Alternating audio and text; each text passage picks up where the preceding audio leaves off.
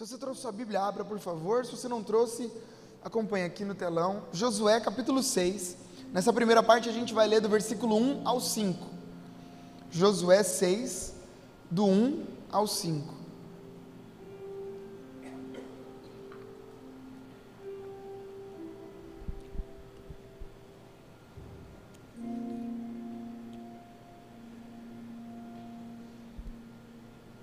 Josué capítulo 6, do 1 até o 5, olha só.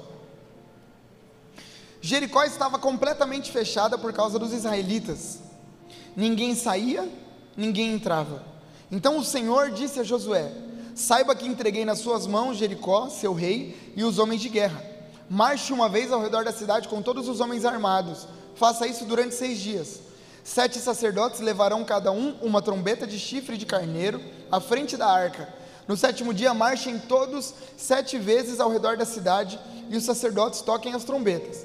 Quando as trombetas soarem um longo toque, todo o povo dará um forte grito. O muro da cidade cairá e o povo atacará, cada um do lugar onde estiver. Olha só, versículo 15 agora, 15 e 16. No sétimo dia, levantaram-se ao romper da manhã e marcharam da mesma maneira, sete vezes ao redor da cidade. Foi apenas nesse dia que rodearam a cidade sete vezes. Na sétima vez, quando os sacerdotes deram o toque da trombeta, Josué ordenou ao povo: gritem, o Senhor lhes entregou essa cidade. Agora os versículos 20 e 21, o desfecho da história. Quando soaram as trombetas, o povo gritou. Ao som das trombetas e do forte grito, o muro caiu. Cada um atacou do lugar onde estava e tomaram a cidade, consagraram a cidade ao Senhor, destruindo ao fio da espada homens, mulheres, jovens, velhos, bois, ovelhas e jumentos, todos os seres vivos que nela havia. Até aqui. Gente, um resumo dessa, dessa história vai mostrar para gente que Josué está liderando o povo de Israel e o destino era a conquista da terra prometida.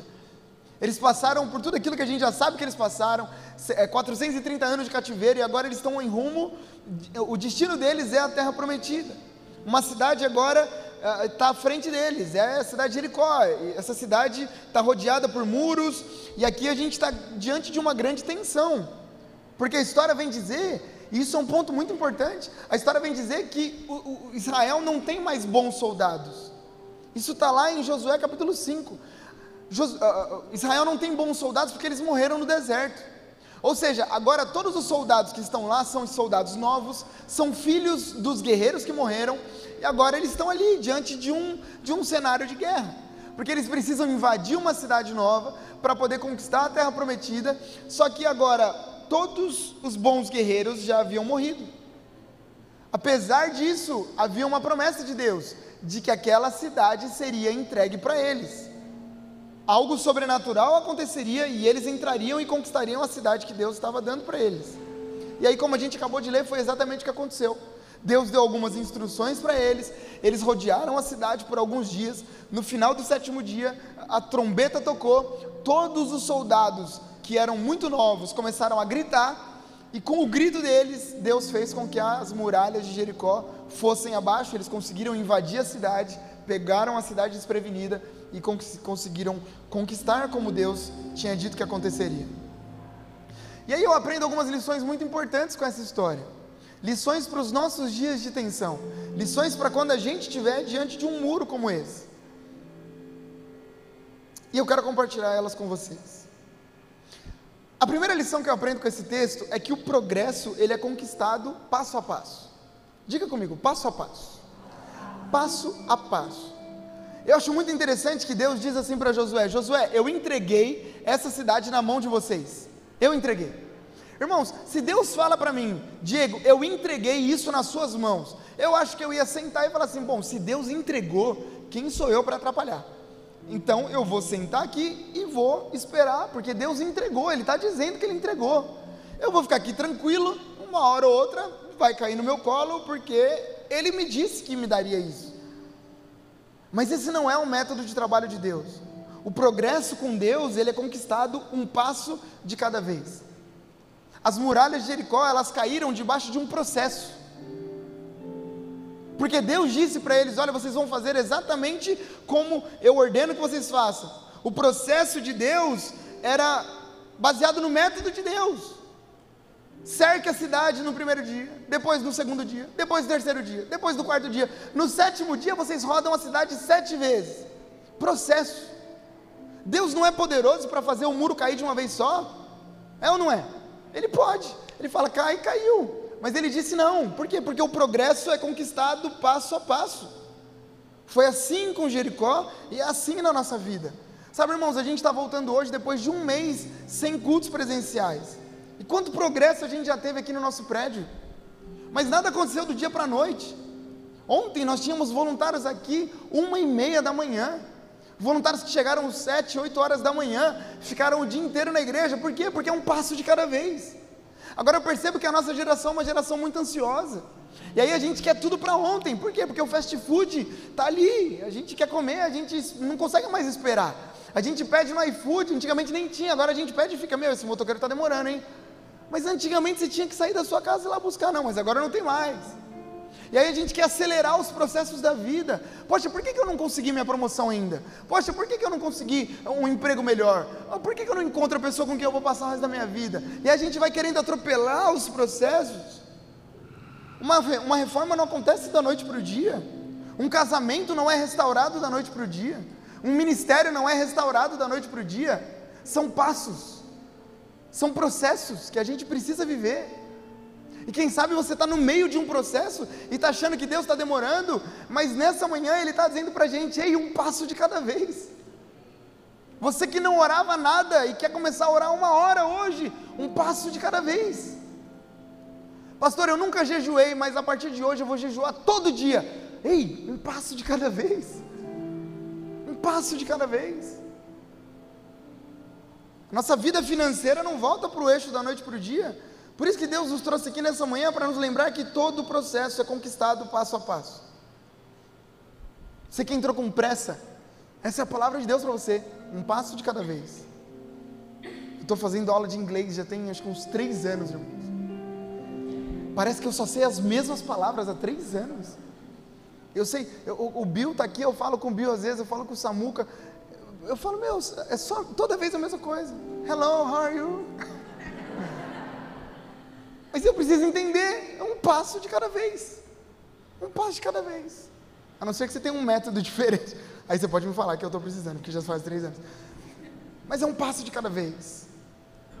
Sabe, a gente tem que seguir as orientações do Senhor. E o progresso vai ser natural. Eu me lembro de dias onde a gente chegava na nossa igreja e tinha 10 pessoas, 15 pessoas. Eu não canso de dizer isso, eu falava para o Deja, Deja, cadê o povo da sua igreja, Deja? Aí o Deja falava, eu não sei. Falei, o que, a gente está fazendo de errado, bicho?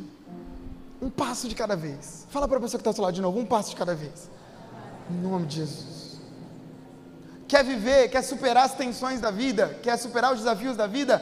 Um passo de cada vez. Segunda lição que eu aprendo com esse texto é essa aqui, preste atenção. O porquê da nossa missão é mais importante que o como. O porquê da nossa missão é mais importante que o como. Irmãos, Deus prometeu que ia entregar Jericó na mão dos israelitas. Esse era o porquê. Eu vou entregar. Essa é a minha promessa. Vocês vão conquistar essa terra. Esse é o porquê. Essa é a missão. Como que isso vai acontecer? Vocês teriam que dar sete voltas, sete dias de voltas, e no último dia, sete voltas ao redor das muralhas de Jericó e vai ter que gritar no último dia. Eu fico imaginando se esses caras ficassem presos mais ao como do que ao porquê. Porque, irmãos, qual é o sentido que faz você ficar rodeando uma cidade durante seis dias e no sétimo dia rodear sete vezes e no final das contas gritar? A gente acha bonito que a gente conhece o final da história. Ah, a muralha caiu. Tá, explica. Quem explica? Parece um monte de maluco cercando uma cidade com trombeta de chifre. Meu, esses caras têm problema, não pode ser, alguma coisa aconteceu. E quando eu olho para a Bíblia, desculpa se isso vai te escandalizar, mas o como de Deus normalmente não faz sentido. Porque Deus é o, é, é o Deus que diz para Abraão: Abraão, eu vou fazer de você pai de uma grande multidão. E, esse é o porquê. Eu vou te fazer pai de uma grande multidão. Como você vai fazer isso, Senhor? Você vai sair da sua terra, da sua parentela, de todo lugar onde você está confortável, onde tudo pode dar certo, e você vai para um lugar que eu ainda vou te mostrar. Não faz o menor sentido. Senhor, se o Senhor quer me fazer pai de multidões, faz aqui com a minha família. É o Deus que promete libertar o povo do Egito através de Moisés, mas que para isso acontecer, chama esse cara sozinho para falar com o homem mais poderoso da terra. E é assim com a gente também, é por isso que a gente tem que manter o nosso coração preso à nossa missão, a missão de Deus para nós. O que que Deus nos chamou para fazer? É pregar o Evangelho. Como? Deixa como com Deus se vai ter assalto, se vai ter o que for, a igreja ficou fechada de novo. Que fique, o como não tem a ver com a gente, o nosso processo é entregar a palavra de Deus, é viver uma vida com Jesus. O que vai acontecer no meio do caminho não importa muito, porque às vezes a gente não vai entender. E quem disse que a gente tem que entender? Por isso que a gente tem que manter o nosso coração preso à nossa missão. Eu me lembro de um dia onde eu estava sentado na Daipiranga, nem, a gente nem, a gente tinha acabado de receber o convite para vir para Santos, e aí eu estava lá, e eu falei, Senhor, como que o Senhor vai fazer isso? Pelo amor de Deus, tanta gente, como, como, como, como, como? E eu perguntava, como? Estava num culto, nunca mais vou esquecer, como, como? Como o Senhor vai fazer? Tem certeza que sou eu? Como, como? E aí a pastora Aline Medina, pastora da nossa igreja lá em São Bernardo, ela me cutucou aqui, aí eu virei, estava no meio do culto, no meio do louvor, e ela disse assim: Diego, Deus está mandando eu te dizer que o que Ele vai fazer em Santos é algo sobrenatural. Ela não sabia o que eu estava pensando. Ela eu nunca tinha falado isso para ninguém. Ela falou que você vai ver o que Deus vai fazer através de vocês em Santos. Vocês vão ver a igreja linda que vai surgir. Por quê? Porque o como é com Deus. A gente tem que se comprometer com aquilo que Ele espera da gente. Então, agora, se a gente for se prender ao jeito como Deus vai fazer, a gente começa a questionar as formas que Ele tem para trabalhar. E aí a gente começa a murmurar: Senhor, por quê? Por que tanto tempo? Por que, que tem para os outros e não tem para mim? Por que, que o Senhor faz lá e não faz aqui? Por quê? Se eu estou indo para a igreja, por quê? Porque a gente começa a murmurar, a gente começa a questionar, a gente começa a questionar as formas que Deus tem para trabalhar. Sabe, irmãos, é tempo da gente manter os nossos olhos na missão que Deus nos confiou.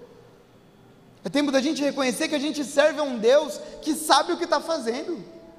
Ou a gente confia que Deus sabe o que está fazendo, ou a gente confia que Deus está no controle, ou é melhor fechar as portas. Então a gente não serve a Deus. Porque se Deus só é bom quando a gente está trabalhando e é mal quando a gente está desempregado, então a gente serve um curandeiro, a gente serve alguém que, que só, só fornece, só fornece para a gente as coisas que a gente espera. Mas se a gente confia que a vontade de Deus é boa, perfeita e agradável, até quando Deus diz não, a gente vai saber que é boa, perfeita e agradável.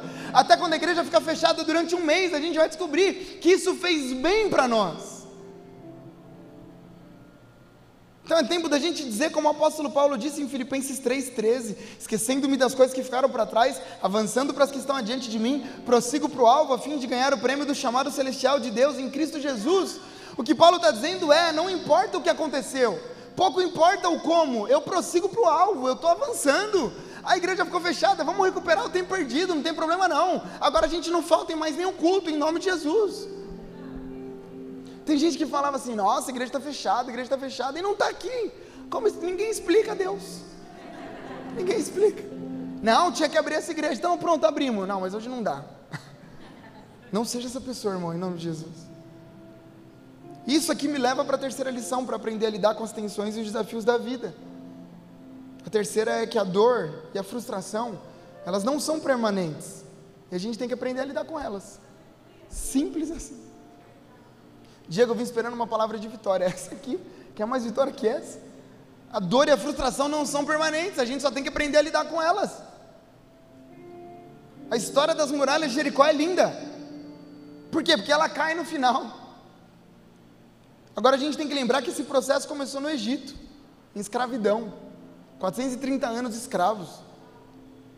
Tempo de sofrimento, de angústia, de sonhos destruídos.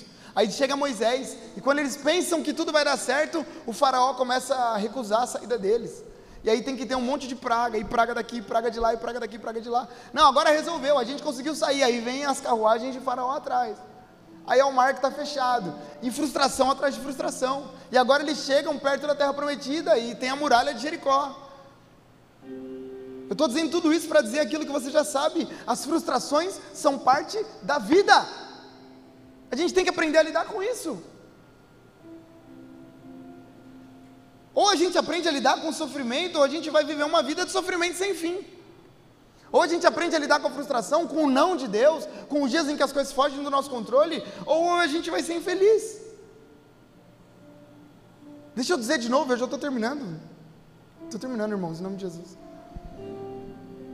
Ou vocês pensam que não foi frustrante para a gente ficar um mês com a igreja fechada? Que pastor que gosta da igreja fechada durante um mês? Mas em todo o tempo a gente lembrou que a frustração não é permanente. Que às vezes a gente se frustra hoje para que a promessa chegue amanhã. Quem sabe você está vivendo um tempo de fome no deserto. Mas lembre-se, a terra prometida é logo ali. Quem sabe está passando um tempo de desemprego, ei, lembre-se, já passou por isso antes. Daqui a pouco a porta abre, está tudo certo. Você já passou por outras crises, a crise não é permanente, vai passar. Como todas as outras passaram, essa também vai passar.